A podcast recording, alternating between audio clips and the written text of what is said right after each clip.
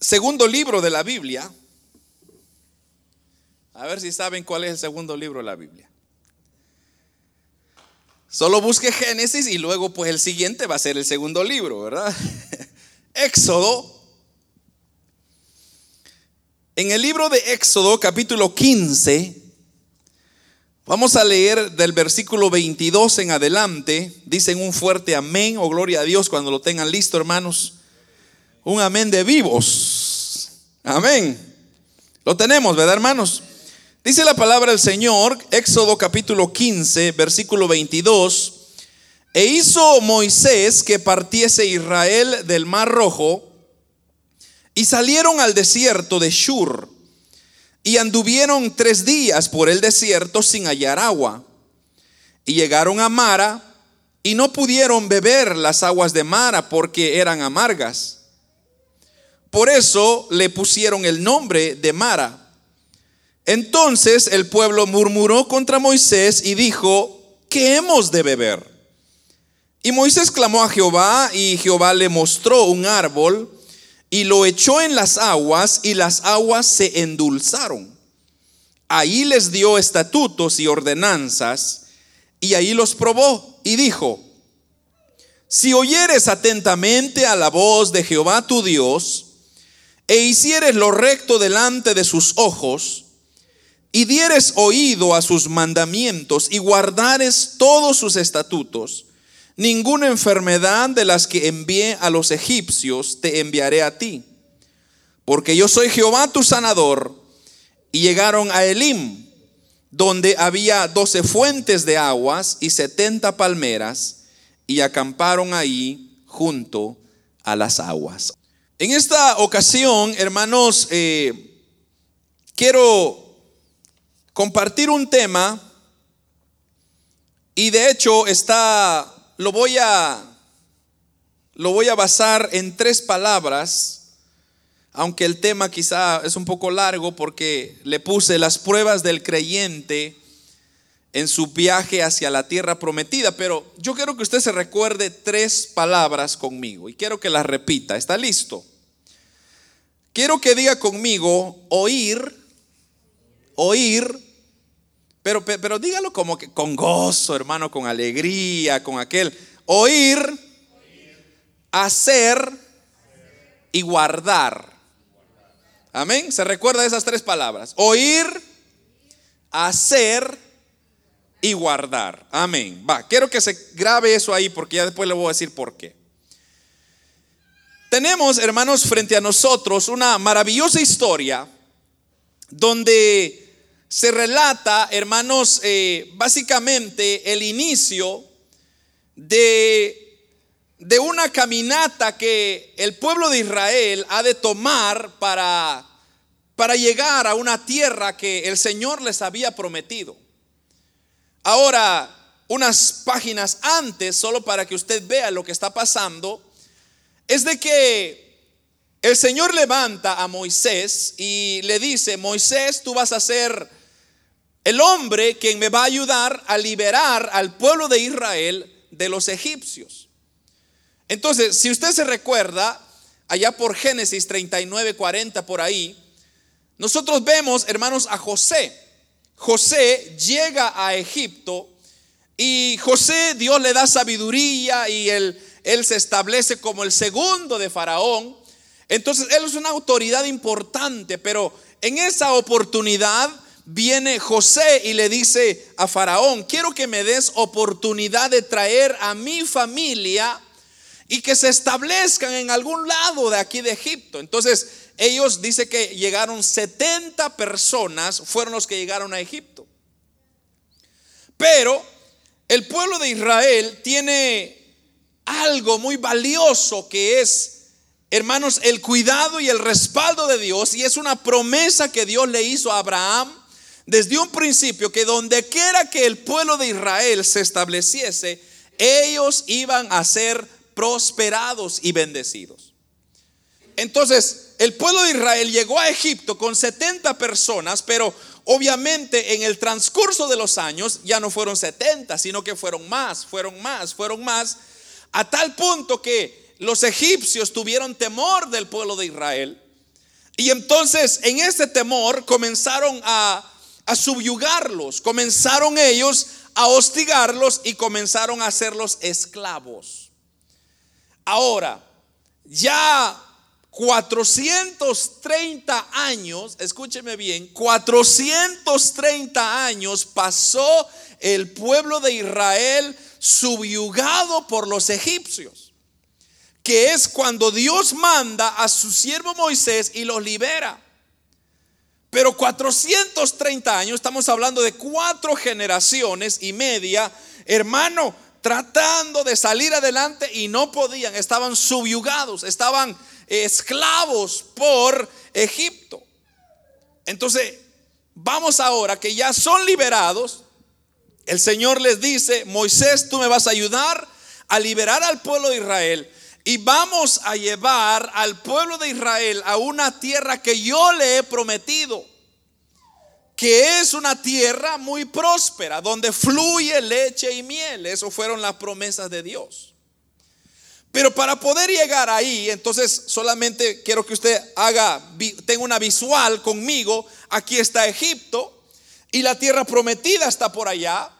Pero para poder llegar a la tierra prometida es necesario cruzar desiertos, cruzar caminos donde Dios les iba a ir enseñando, preparando para que cuando llegasen a esa tierra, entonces ellos iban a disfrutar de, todas las bendiciones que Dios tenía.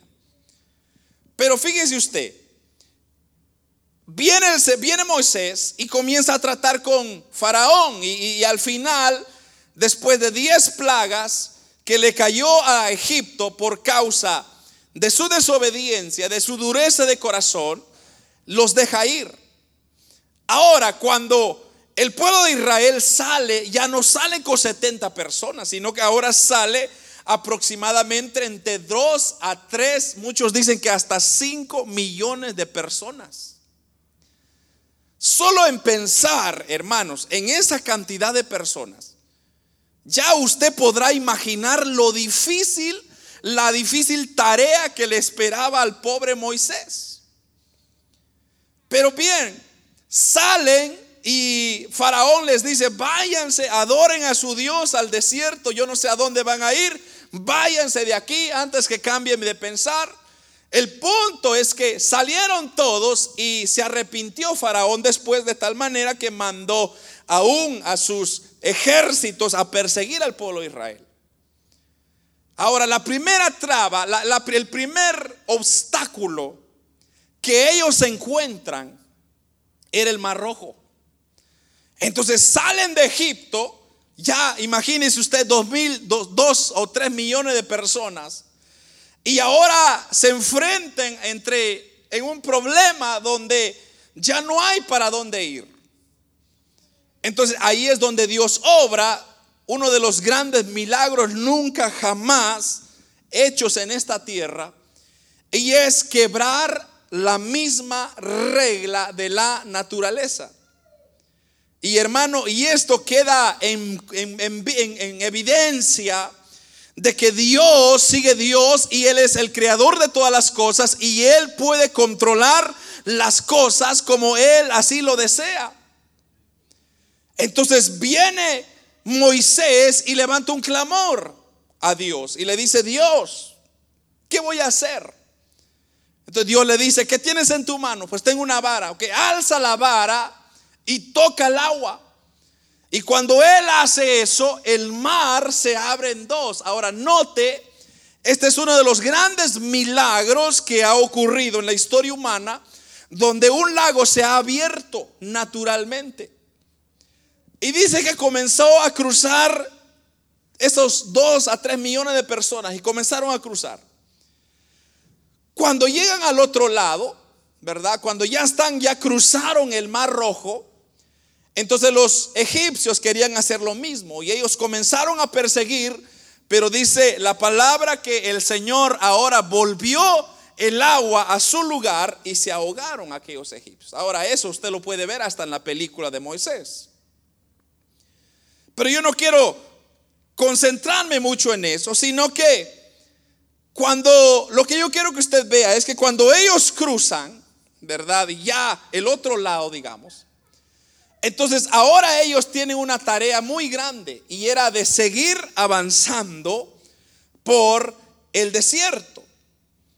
Y es que, hermanos, usted sabe que cuando uno está lidiando con personas, se dice que, dicen estudios profesionales, que una de las cosas más difíciles o una de las tareas más difíciles para, para cualquier ser humano es tratar con otro ser humano. Y yo decía, ¿por qué? Por el simple hecho de que cada persona tiene un nivel diferente de, de actitud, de pensar, de madurar.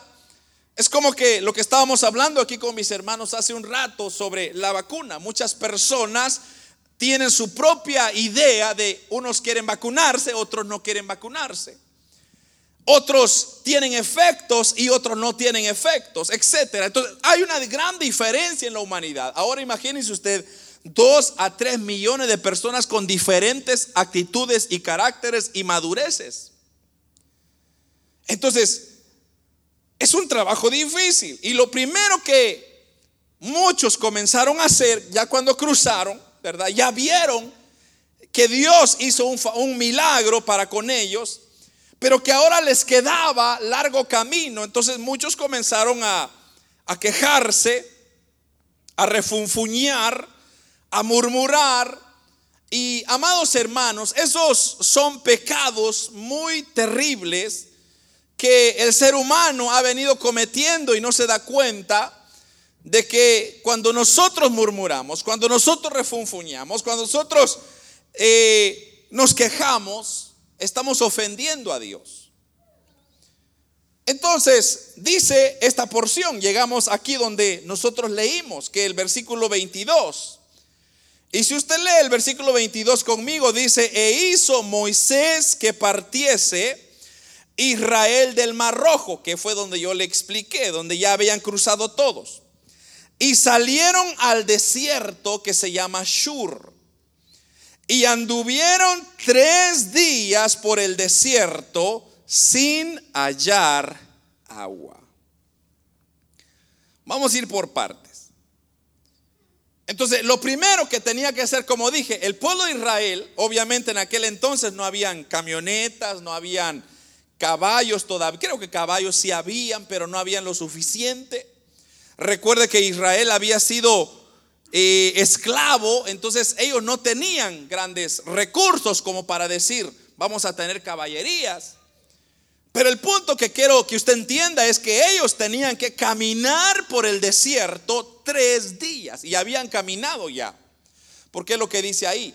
Habían caminado tres días desde el Mar Rojo hasta el desierto, cruzaron el desierto de Shur. Y ese desierto, hermanos, es obviamente un desierto no fácil para nadie porque recuérdese usted que para llegar a donde ellos querían, hermanos, el desierto es un, un lugar árido, un lugar seco, un lugar caliente, es un lugar, hermano, donde básicamente no hay vida. Y tal vez por la mente de muchas personas pasó, bueno, ¿y qué estamos haciendo acá? Bueno, ¿y por qué nos venimos? Pero el punto es que ellos habían buscado agua y no habían encontrado agua. Entonces, este desierto de Shur, que se llama, también se le llama el desierto de Etam. Ese es otro nombre que tiene ese desierto. Y de hecho, Shur era la palabra hebrea para este desierto y Etam era la palabra egipcia. Entonces, cuando usted escucha el término Etam, se está refiriendo al mismo desierto que era Shur. Ese es el nombre. El desierto de Shur era una parte muy significativa, de hecho, en el Antiguo Testamento, porque ahí, por ejemplo, si usted ve en Génesis, mire, lo vamos a llevar para que usted vaya creciendo un poco en su conocimiento. Mire, vaya a Génesis 16, 7, si no me equivoco. Puede ser que no esté correcta en la cita, pero por ahí va a estar en el capítulo 16, versículo 7. Mire, y halló el ángel de Jehová junto a una fuente de agua en el desierto, junto a la fuente que está en camino de Shur. Ahí está hablando de Sara y Abraham. Ahora imagínese usted hasta dónde hemos regresado. Este desierto de Shur era muy conocido. Ahí estuvieron Sara y Abraham. También ahí estuvieron los descendientes de Ismael, Génesis 25. También ahí estuvo el rey Saúl cuando se peleó contra los amalecitas, primera de Samuel 15, 7. Ahí también estuvo David con sus hombres cuando lucharon contra los jesuritas, los jerretitas y los amalecitas también. Ellos ahí estuvieron en ese desierto, primera de Samuel 27, 8. O sea que este desierto, hermanos, fue un desierto de problemas.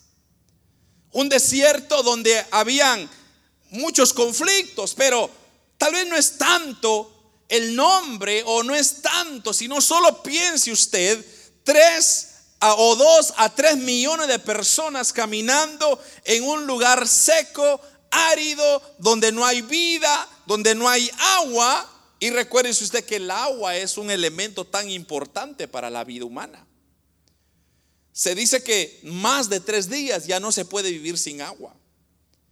Entonces, si ellos habían tardado tres días caminando buscando agua y no habían encontrado, entonces ya muchos estaban desesperados, ya muchos estaban ya hermanos, eh, ya como que afligidos, imagínense los niños, imagínense los ancianos.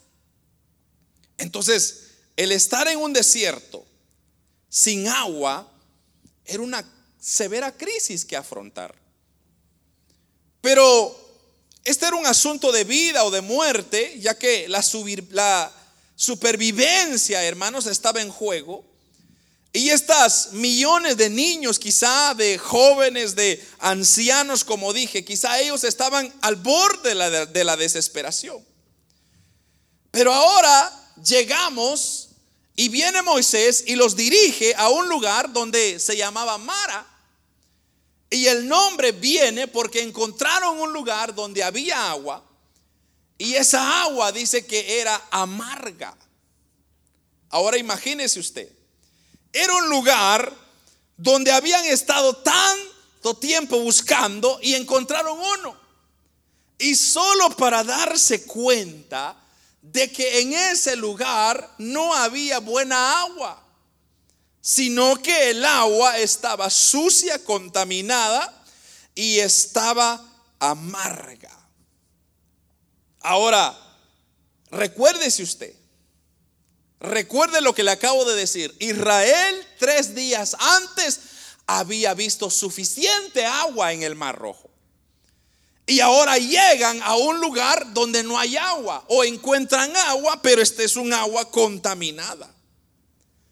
Esto para mí, amado hermano, es una ilustración clara de un creyente que está iniciando su vida cristiana y que va en un camino, en un viaje hacia el cielo, pero que aún hay momentos altibajos, hay crisis y eso en realidad es lo que podríamos deducir, lo que es aguas amargas, son crisis en la vida que el cristiano ha de confrontar, ha de encontrar en su camino para poder llegar a la tierra prometida. Así como el pueblo de Israel tenía que llegar allá a Canaán, nosotros tenemos y estamos caminando para llegar al cielo, aleluya. Tenemos ahí, hermanos, un paralelo. Pero más adelante le voy a explicar a, dónde vamos con todo esto. Ahora, el problema está, ellos encuentran el agua. Pero como dije, el agua estaba amarga. Y no por gusto le pusieron Mara. Porque Mara significa amargura. Entonces ahora, lo primero, mire, mire, mire, lo primero que hace el pueblo de Israel es que se decepciona. Y usted sabe que cuando entra la decepción, usted es capaz de decir todo lo que está en su mente. Y el primer pecado que comienza a cometer el pueblo de Israel es la murmuración. Y eso es lo que dice en el versículo 23. Bueno, si quiere leamos el 23 y el 24, pero el 23 dice, y llegaron a Mara y no pudieron beber las aguas de Mara, porque eran amargas. Por eso le pusieron el nombre de Mara. Entonces dice versículo 24, el pueblo murmuró contra Moisés y le dijo, que hemos de beber? Ahora hace un ratito yo le dije, uno de los pecados que Dios, a Dios le molesta, es la murmuración. Es la queja. Es el, el hecho de, de andar diciendo o andar contradiciendo el por qué Dios hace esto o permite esto.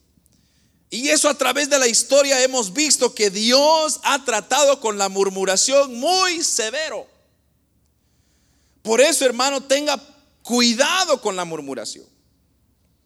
Porque este sería un pecado que Israel cometió constantemente cada vez que encontraba una crisis. El mundo de hoy en día, cada vez que hay una crisis, siempre murmura en contra de Dios, porque cree que Dios es el culpable, menos el hombre. El hombre le echa la culpa a Dios y mucha gente a mí, a mí me ha dicho, a mí me ha dicho, me dice, si tú crees en Dios, ¿por qué hay tantos niños que se están muriendo en el África del hambre? Si Dios es bueno. Pero ¿por qué le echamos la culpa todo a Dios? Porque el hombre no asume su responsabilidad. ¿Por qué el hombre no dice, voy a ayudar, voy a hacer algo para ayudar a esa gente? Si no, echemos la culpa a Dios, como no lo vemos. Y eso, hermanos, es lo que hacía el pueblo de Israel. Cada vez que había una crisis, murmuraban. Y el pecado de la murmuración es un pecado terrible, que no se lo recomiendo a nadie, porque Dios, hermanos, actúa y cuando Dios actúa, ahí ya no nos gusta. En los últimos dos años, el pueblo de Israel había sido, estoy hablando del pueblo de Israel, hace, en los últimos dos años de, de haber salido de Egipto, el pueblo de Israel había experimentado cómo Dios castiga a las personas que murmuran, a las personas que no obedecen a Dios. Y eso, hermanos, ellos vieron las plagas. Ellos, la última plaga que vieron fue, de hecho, cuando el Señor mató a los primogénitos y en especial al hijo de Faraón y al pueblo de Israel, ni un perrito murió. Ese es el cuidado de Dios. Luego salen y ven el mar abierto, uno de los grandes milagros, una prueba más que Dios estaba con ellos. Y ahora llegan a este lugar. Y lo primero que ellos comienzan a hacer es a murmurar. En vez de tomar una actitud diferente, y eso es lo que yo quiero que usted agarre de esto, hermano. Cuando vengan crisis en su vida, no ande buscando culpables. No ande pasando la chibolita a medio mundo que por culpa de este, que por culpa de aquello. No, usted diga, no importa de quién es la culpa, yo me voy a hacer responsable. ¿Cuál es mi responsabilidad? Lo que hizo Moisés. Moisés dice, ahí mismo dice el versículo 24 o 25, Moisés clamó a Jehová. Esa es la actitud correcta, amado hermano. Porque hoy en día usted va a tener crisis, va a tener problemas, va a tener circunstancias, va a poner enfermedades, va a tener situaciones. Cuando usted esté enfermo, no vaya a la ruda, no vaya al Tylenol, vaya a doblar rodilla delante de Dios y clame. Y dice la Biblia que Él es nuestro sanador. Pero mucha gente primero va, déjeme, lo voy a escupir con ruda y creo y agua, no sé qué, molida y quizá ahí se va a curar. ¿Y dónde está Dios entonces? ¿Sabe qué es lo que pasó con el pueblo de Israel? El pueblo de Israel estaba espiritualmente muerto. no tenía un estilo de vida cristiano para poder sobrevivir las crisis. Entonces, en vez de ellos doblar rodillas juntamente con su líder Moisés, ellos comienzan a criticar, comienzan a murmurar y comienzan a decir, a, fanfarronear, a decir, bueno, ¿cómo es posible? ¿Por qué nos traímos? Hemos caminado tres días, nuestros niños no tienen agua. Hermano, si nosotros vamos a vivir una vida así de queja, de queja, de queja, de queja, entonces no estamos en nada. Pero cuando usted tiene un estilo de vida maduro, un estilo de vida puesto, un estilo de vida de confianza puesto en Dios, hermano. No importa lo que venga en su vida, usted siempre saldrá adelante, aleluya. Yo a través de tantas circunstancias, y yo le he dicho muchas veces, he visto la mano de Dios en mi vida. ¿Por qué? Porque yo digo, Señor, tú sabrás sacarme adelante de estas. Hay cosas que yo no me explico, cómo pasan, cómo se resuelven, pero no es porque, oh hermano, disculpe, es que yo soy muy inteligente, es que yo fui a la universidad tal. No, no se trata de eso. Se trata de cómo está mi comunión con Dios. Porque repito, si usted no tiene problemas ahorita, las va a tener. Y no es que yo se la esté deseando. Un hermano una vez me dijo, ay hermano, toco madera, toco madera, usted me está deseando mal. No hermano, yo no estoy deseando mal, es la naturaleza, es el mundo en donde estamos. Los problemas van a llegar. Los hijos van a tener problemas. Vamos a tener problemas con todo mundo y van a, van a haber situaciones que a veces usted no va a tener la solución. Pero ¿qué va a hacer? ¿Va a murmurar? ¿Va a echarle la culpa a medio mundo? No. No deje que las circunstancias, amado hermano, le cambien su pensar. Sino más bien, usted lo que tiene que hacer es hacer lo que hizo Moisés. Mire, Moisés dice ahí en el versículo 25, ya lo leí, y Moisés clamó a Jehová. ¿Y qué pasó, hermano? Y Jehová le mostró un árbol. Mire, e-, esto es precioso, hermano. ¿Qué, ¿Qué hubiera sucedido si Moisés no acude y toma la misma línea que todos los otros tomaron? Dios no les da agua. ¿Qué hubiera pasado si Moisés hubiera quejado, se hubiera murmurado igual en contra de Dios? No, Dios no les hubiera dado agua. Las quejas las murmuraciones, hermanos, no deben de invadir nuestro corazón, sino más bien debe de, producir agradecimiento a Dios. Fíjese que las quejas a, la luz de, de la Biblia, usted va a encontrar tantas historias de esto. Por ejemplo, el pueblo de Israel se quejó porque no tenía agua en el desierto. El pueblo de Israel se quejó y murmuró contra los siervos del Señor. Por ejemplo, usted se recuerda Éxodo 16, 8, ahí usted lo va a ver. Israel se quejó muy frecuentemente con Dios porque ellos pensaban de que Dios ya no estaba con ellos. Ellos se quejaron porque no habían comidas. Se quejaron porque no había carne. Se quejaron porque no había muy, estaba muy fuerte el sol. Y, todo era una queja. Pero hermanos, las quejas y las murmuraciones no tienen cabida en la vida del cristiano. Mire lo que dice, bueno, le voy a leer unas cuantas citas porque quiero que se vaya con esto. El Salmo 106, si es que no me equivoco, Salmo 106, versículo 24 Dice, pero aborrecieron la tierra deseable y no creyeron a su palabra, sino que antes murmuraban en sus tiendas y no oyeron la voz de Jehová. Aquí está haciendo una referencia al pueblo de Israel. Pero mire lo que dice Filipenses, esto es para usted y para mí. Filipenses 2.14. En Filipenses 2.14 vamos a encontrar esta porción. Creo que usted ya me ganó. Haced, dice, mire esto, haced sin murmuraciones y contiendas. Pero si quiere, lea lo que dice antes.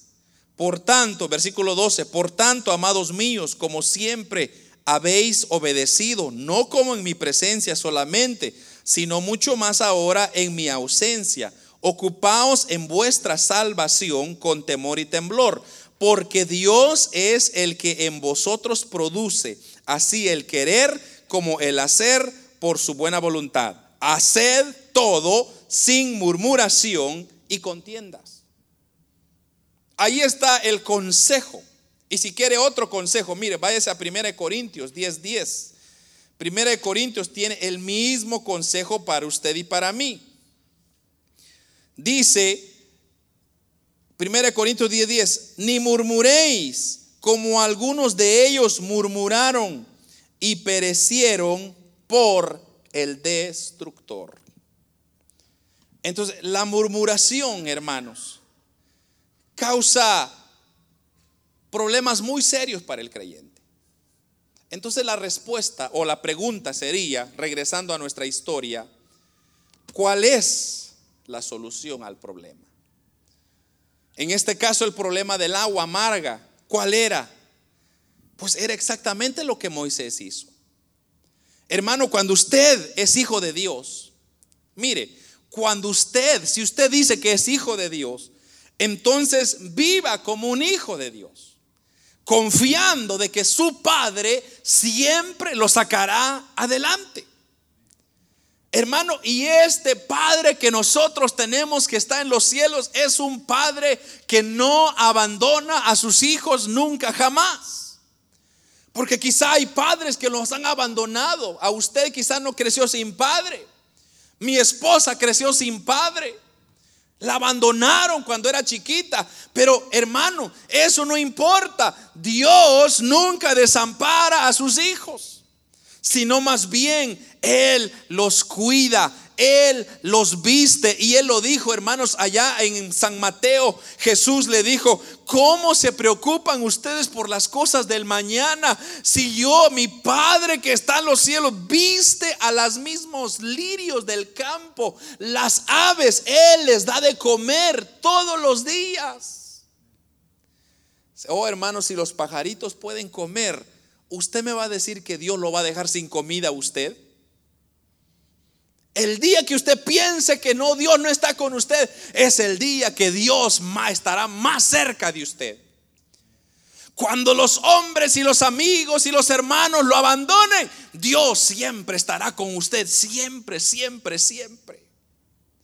Es por eso, hermano, nunca murmure, nunca diga por culpa de este, culpa del otro, es que la sociedad y es que aquí, no, hermano, deje las cosas como usted, diga, yo tengo un Padre en el cielo que siempre me cuidará y me proveerá para lo que yo necesite. De otra manera, lo único que usted va a hacer es sacar lo que hay en su corazón. Entonces, el pueblo de Israel se notó su carnalidad se, notó su vida espiritual. ¿Por qué? Porque había incredulidad en su corazón, había murmuración en su corazón. Eso fue lo que sacó. Pero en cambio Moisés no.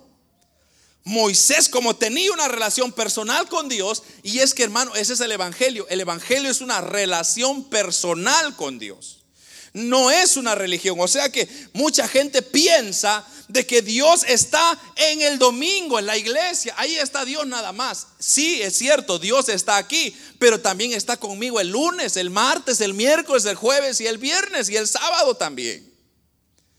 Y no solamente en ciertas horas. Dios está las 24 horas, 365 días al día, al año conmigo. Y Él me está cuidando y proveyendo para mí, hermano.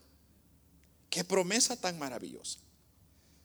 Entonces, ese es el estilo de vida. Entonces, Moisés produjo lo que había en su corazón y él, lo que él hizo, vino, clamó a Dios y Dios le dijo, ahí está un árbol. Y le mostró, dice el versículo 25, un árbol. Y lo echó a las aguas y las aguas se endulzaron. Y ahí les dio estatutos y ordenanzas y ahí los probó. Mire qué curioso, hermano. Cuando Moisés vio el mar rojo, problema, crisis, situación, clamó y Dios le dijo qué tenía que hacer. Y el mar se abrió. Encontraron agua amarga y clamó a Dios y Dios le respondió y le dijo, echa ese árbol en ese agua. Entonces, ¿qué estamos viendo acá? Estamos viendo claramente que la solución para el hombre es Dios. La solución para la familia es Dios. La solución para el joven es Dios. La solución para los niños es Dios. La solución para el anciano es Dios. El problema es que nosotros no la queremos aceptar.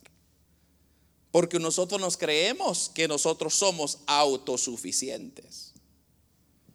Nosotros pensamos, oh no hermano, es que son mis músculos, son, mis proteínas, oh es que yo voy al gimnasio hermano, yo levanto pesas todos los días, por eso puedo levantarme con ganas. Y o si quiere echamos una corridita, por eso puedo. No hermano, si Dios ahorita lo quisiera nos fulmina a todos, pero no lo va a hacer, ¿por qué? Porque Dios es bueno.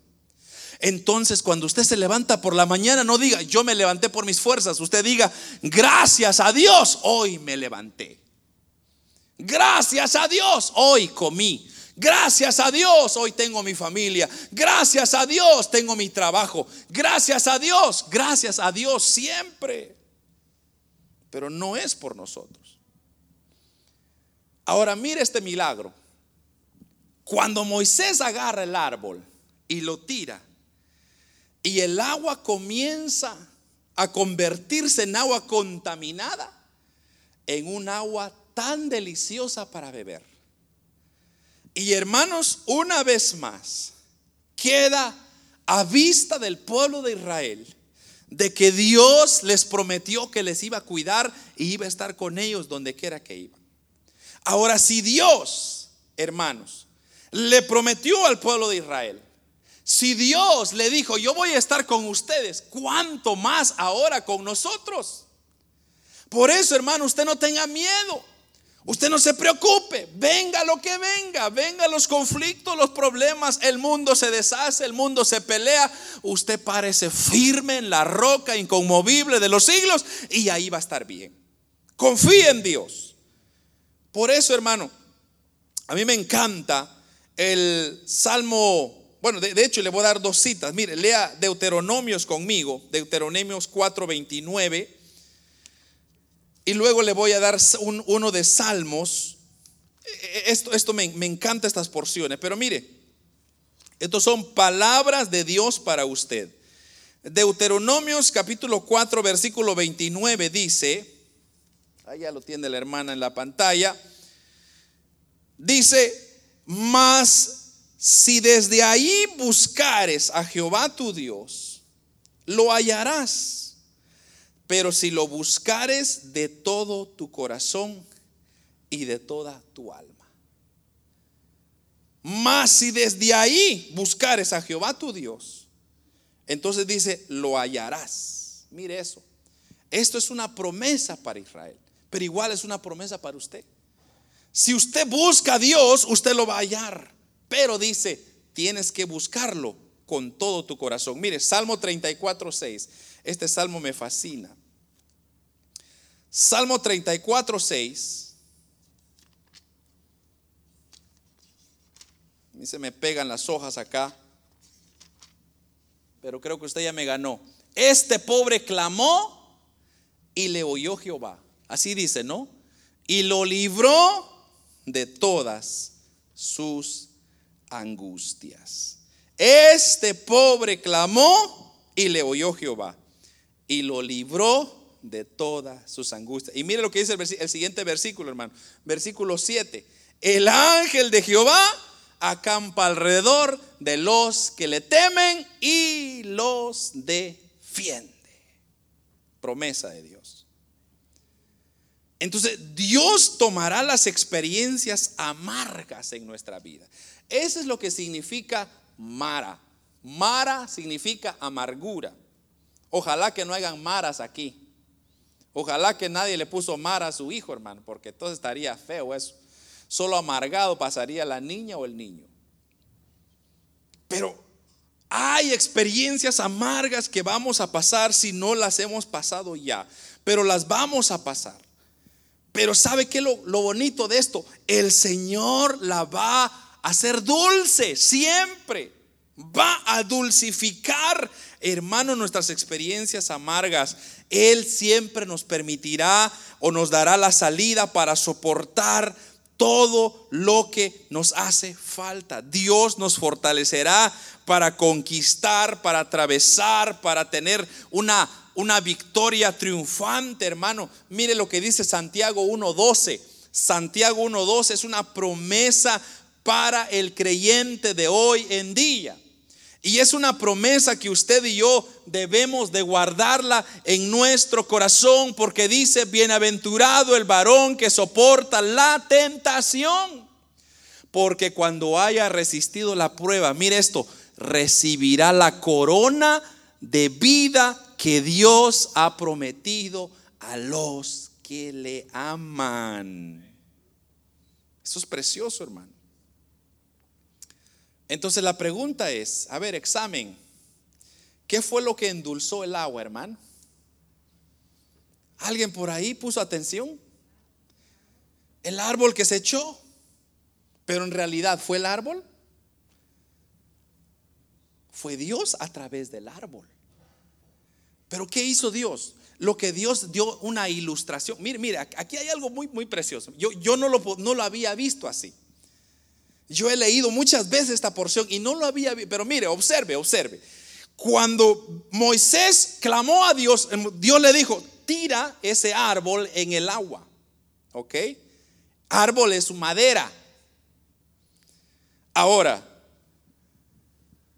¿dónde murió nuestro Señor Jesucristo? En una cruz hecho de madera. Y ahora, cuando dice, tira la madera en el agua y el agua se endulza, entonces, mire esto, cuando Cristo, hermanos, está con nosotros y Él está conmigo, entonces ahora es Cristo en mí y es Cristo quien va a endulzar todas las amarguras que vienen para mi vida. Ahora la pregunta es, ¿por qué me voy a complicar yo? ¿Sabe qué dice Deuteronomio 21, 23? Porque maldito es, dice, creo que así dice, porque maldito por Dios es el colgado. Tal vez me lo pone ahí la hermana. Deuteronomios 21, 23. Pero es una maldición. No dejaréis que su cuerpo pase la noche sobre el madero. Sin falta lo enterrarás el mismo día. Porque maldito, ese era, porque maldito por Dios es el colgado, y no contaminarás tu tierra que Jehová tu Dios te da por heredad. Y quiere otro, Gálatas 3:13. Dice, maldito todo es el que es colgado en un madero. ¿Sabe qué significa eso? Cristo llevó nuestra maldición cuando fue crucificado en ese madero. Entonces ahora Hermanos, si Jesucristo murió en ese madero, entonces significa que todas nuestras amarguras, todos nuestros problemas, todas las circunstancias, todas las situaciones que van a venir a nuestra vida, Él ya los, ya los sacrificó ahí. Él ya lo llevó ahí. Entonces, ¿por qué se preocupa usted? ¿Por qué quiere llevar una carga solo, hermano, cuando el Señor ya lo llevó por usted? ¿Por qué se complica? ¿Por qué nos complicamos, hermano? Me encanta lo que dice 1 Corintios 15, 55, si es que no me equivoco. ¿Dónde está, oh muerte, tu aguijón? ¿Dónde está, oh sepulcro, tu victoria? Porque en la cruz de Cristo, hermanos, Él hace dulce nuestra amarga vida que vivamos. Por eso en el Evangelio no deberían de existir hermanos amargos. Aleluya. Solo hermanos diabéticos. No, tampoco, ¿verdad? Hermanos dulces. Porque diabéticos ya es muy extremo. Pero tendríamos que tener una dulzura para hablar, una dulzura para pensar, una dulzura. Por eso, hermano, muchas cosas que yo hago, lo hago porque quiero agradar a mi Dios que está conmigo. Y por eso, hermano, cuando yo tengo crisis, yo solamente doblo rodilla y levanto la mano y digo, Señor, tú me sacarás de estas. Y el Señor siempre me saca de esas. Siempre.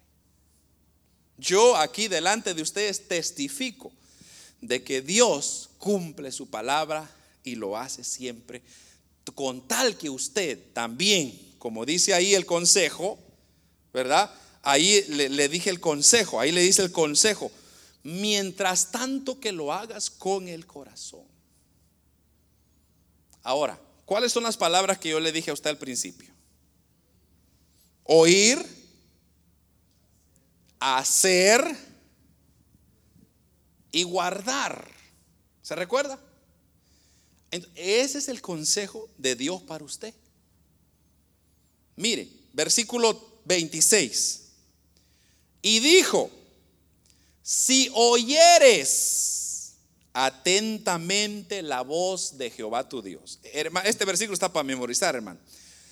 Si oyeres atentamente la voz de Jehová tu Dios, e hicieres lo recto delante de sus ojos, y dieres oído a sus mandamientos y guardares todos sus estatutos, ninguna enfermedad de las que envié a los egipcios te enviaré a ti porque yo soy Jehová tu sanador. Aleluya. Ahí está. Ahí está el consejo de Dios. Entonces, el pueblo de Israel era, mire hermano, había tres días habían pasado de la liberación, ya tenían el primer problema, la murmuración. Ya tenían el primer, hermano, más adelante, si usted lee todo Éxodo, solo problemas que hay mucho sol, Dios les manda una nube. Ay, está muy oscuro, Dios le, manda una llama de fuego para que les ilumine la noche. Ay, tenemos hambre, Dios les manda maná del cielo. Ay, nos hacemos, nos hace falta la carne asada, Dios les manda carne hasta que les sale por las narices. Hoy tenemos sed. Dios abre una roca y sale agua de la roca. Oh, hermano. Y cada vez el pueblo de Israel se le olvidó estas tres cosas. Si oyeres, si hicieres y guardares. Entonces, si yo guardo, si yo oigo, si yo hago la voluntad de Dios, oh hermano, usted va a vivir una vida en el Evangelio, una vida de cristiano victoria siempre. Sí, van a haber obstáculos, van a haber maras. Y no de las maras salvatrucha, ¿va? sino maras de amargo, de tiempos amargos.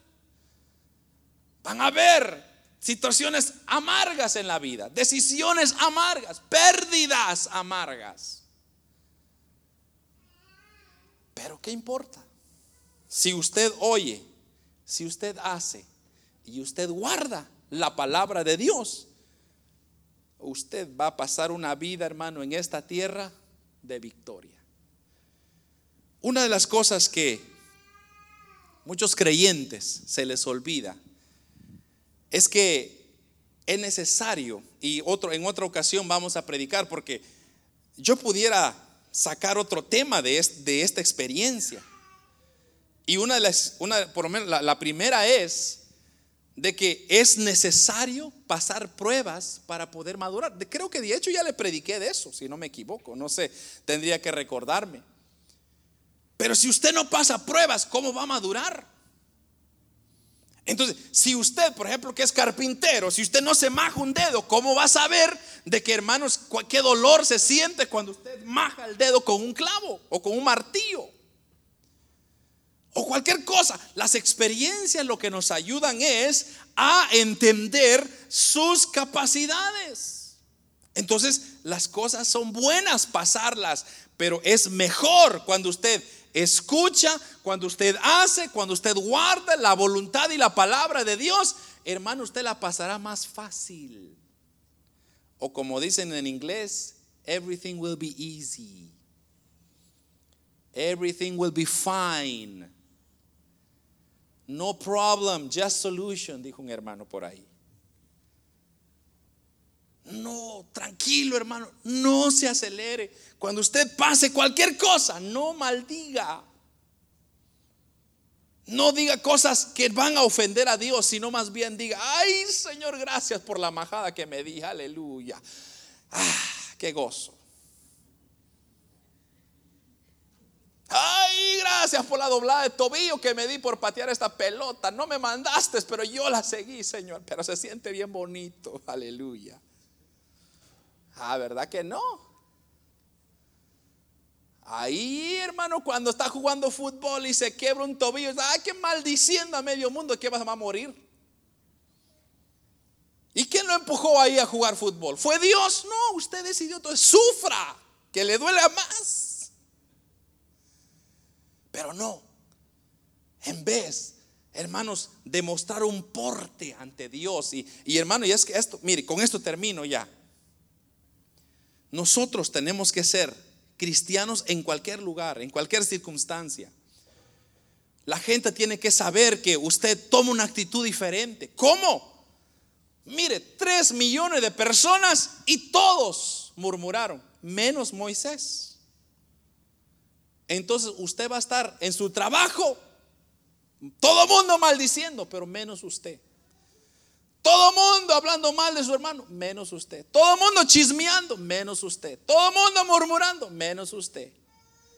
Y la gente se va a dar cuenta, va a decir, bueno, ¿y este loco qué le pasa? ¿Y este de qué, de qué mundo es? Usted va a decir, es que yo soy cristiano evangélico. Soy hijo de Dios. Yo no quiero ofender a mi padre. Alguien puso un, un, post ahí en el Facebook, creo que no sé ni dónde lo vi, uno de estos días, pero dice, sí, creo que fue uno de estos, días fue, dice que en aquellos, en aquellos tiempos, cuando usted le respondía a su padre, ¿sabe qué le pasaba? Se le, el padre le daba una cacheta de que hasta los dientes le caían en el piso a usted por responderle a su papá. Hoy en día, hermano, eso ya se perdió. Hoy en día los padres le responden a los papás como que fueran cualquier cosa. Ya se perdió el respeto. Pero es muy cierto. Yo me recuerdo. Cuando usted, Dios mío, fanfarroneaba delante de su papá y su mamá, era para salir corriendo porque ya le daba un chancletazo en la cabeza. Eran buenas cosas que ahora en día ya se perdieron. Pero ¿por qué traigo esto? ¿Usted haría lo mismo delante de su Padre, quien es Dios? ¿No cree usted que Él merece un poco de respeto? ¿No cree usted que Dios merece un poco de, de amor, de consideración, de que usted y yo estamos aquí por su gracia, por su misericordia? Hermanos, si hay alguien que debería estar pasando de rodillas delante de Dios todos los días, somos nosotros. ¿Por qué? Porque Dios es bueno. ¿Por qué? Porque Dios es demasiado bueno con nosotros. Entonces, el, consejo le fue, fue tan sencillo que les dio al pueblo de Israel. Si oyeres, si hicieres y si guardares mi palabra, yo voy a estar contigo. Entonces, ¿cuál es el problema, hermano? ¿De qué nos afligimos? Solo confíe, solo haga, solo guarde, solo oiga y haga la voluntad de Dios y todo va a estar bien. Amén.